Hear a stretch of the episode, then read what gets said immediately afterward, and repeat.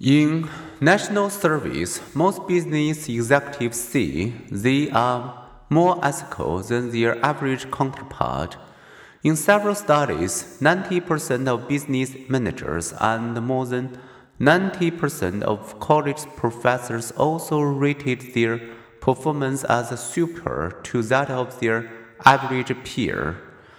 In Australia, 86% of people rate their job performance as above average and only 1% as below average.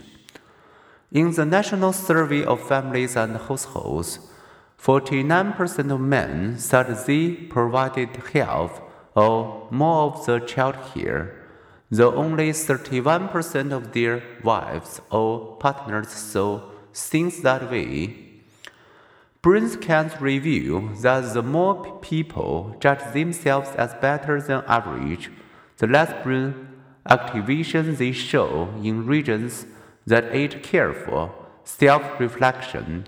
It seems our brain's default setting is to think we are better than others.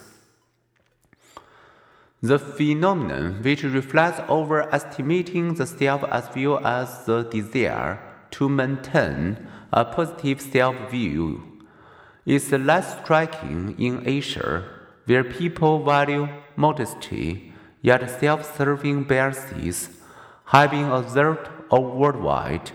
In every one of 53 countries surveyed, people express self esteem above the midpoint of the most widely used scale. Ironically, People even see themselves as more immune from others to self serving bias. That's right, people believe they're above average at not believing they're above average.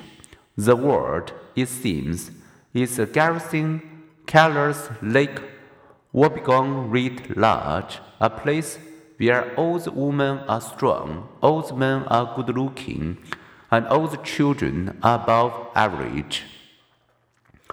Self serving bias flies in the face of pop psychology.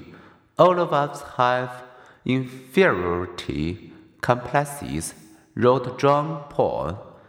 Those who seem not to have such a complex are only pretending, but additional findings remove any doubts.